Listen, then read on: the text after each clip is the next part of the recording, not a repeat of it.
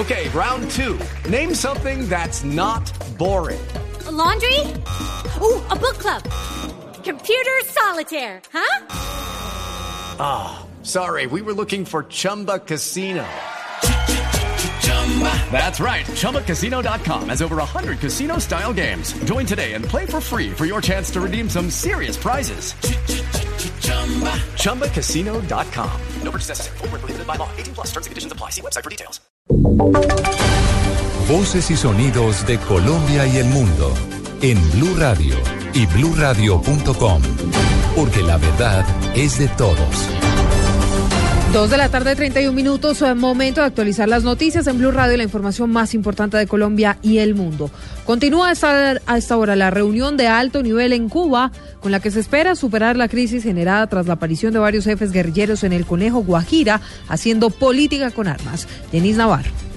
Así es, buenas tardes, confirmado por Blue Radio. Sigue la reunión en La Habana de los eh, representantes de los países garantes de este proceso de paz entre el gobierno de la FARC, Cuba y Noruega, con los eh, delegados que se encuentran en La Habana, porque hay que recordar que otros miembros del secretariado continúan aquí en Colombia en la serranía del Perijá, los que participaron precisamente en esta acción que para el gobierno es de proselitismo político con armas en el Conejo. Esto lo expresado por Carlos Lozano. A esta hora están reunidos eh, buscándole una solución a este, a, a este problema. El meollo de la crisis yo creo que es la enorme presión que hay sobre el presidente por parte de los enemigos de la paz y sobre todo el temor que le tiene el establecimiento colombiano a las reformas. Entonces ya se llegó el momento en que hay que definir los temas fundamentales de la, que están pendientes en la agenda sobre las reformas políticas y sociales. Ahora lo más importante para las partes es superar este escollo, esta crisis, esta frenada en seco del proceso de paz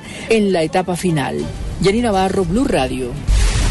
Jenny, gracias. Ojo a esta noticia porque más de 112 mil millones de pesos están en riesgo por el mal manejo de regalías. Así lo denunció la Contraloría General de la República. Marcela Vargas. En las auditorías realizadas al manejo de las regalías del segundo semestre de 2012, la Contraloría detectó irregularidades con una presunta incidencia fiscal por 112 mil millones de pesos, principalmente por uso inapropiado. Los hallazgos fiscales más cuantiosos fueron detectados en Meta con irregularidades por 15 mil 500 millones de pesos, en La Guajira por 10 mil 800 millones de pesos y en Chocó con irregularidades registradas por 10 mil 800 millones de pesos. Además, Además, la Contraloría detectó abandonos y deficiencias técnicas en la construcción de una planta de tratamiento de agua potable y sistema de almacenamiento para el casco urbano del municipio de Puerto Boyacá, con una incidencia fiscal de 6.300 millones de pesos. El Contralor agregó que además se establecieron ocho hallazgos con presunta incidencia penal, 346 hallazgos con incidencia en connotación disciplinaria y dos de carácter ambiental. Marcela Vargas, Blue Radio.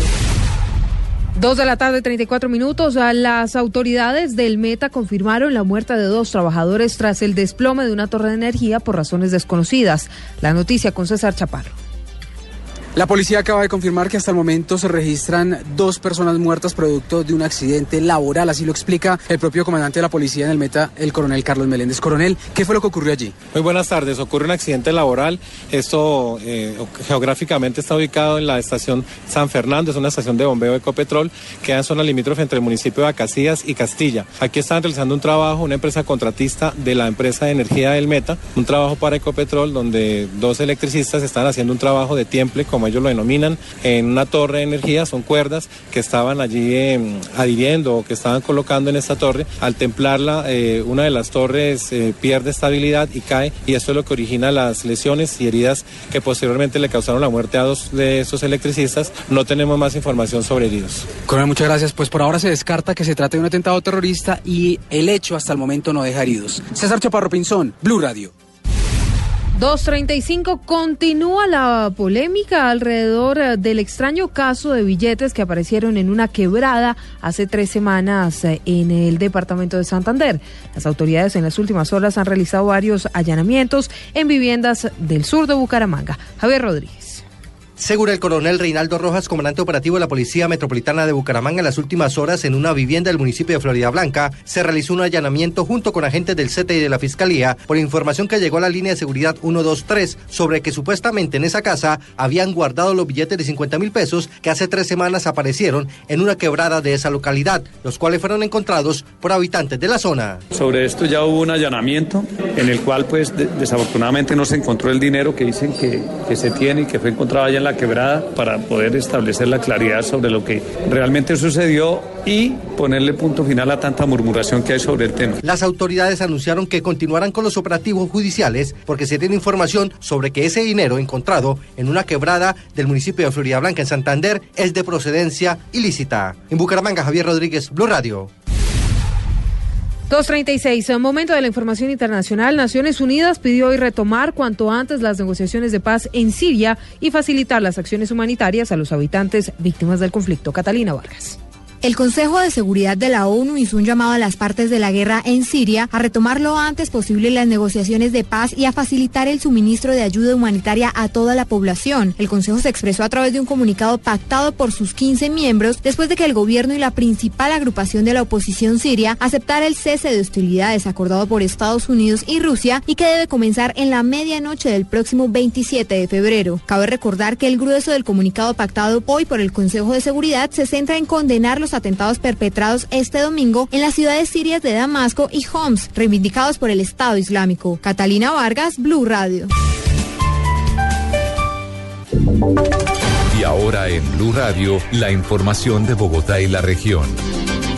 237, una millonaria inversión en educación harán el gobierno nacional y el distrito. Infraestructura, alimentación y becas serán los grandes rubros para mejorar el sistema educativo en la capital del país. Los detalles con Diego Monroy.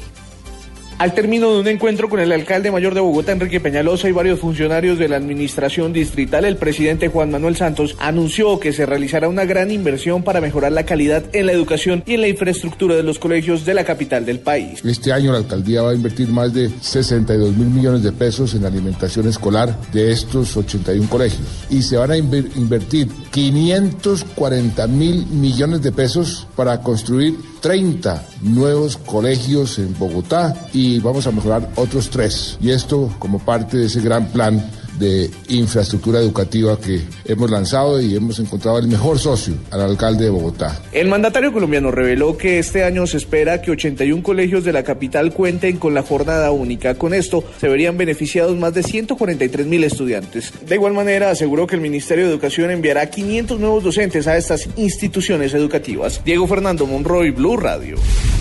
Diego, gracias. Y mientras tanto, el gobierno pondrá la lupa sobre las licencias que se encuentran en estudio para la construcción de edificios de más de 15 pisos en Bogotá. David Gallego.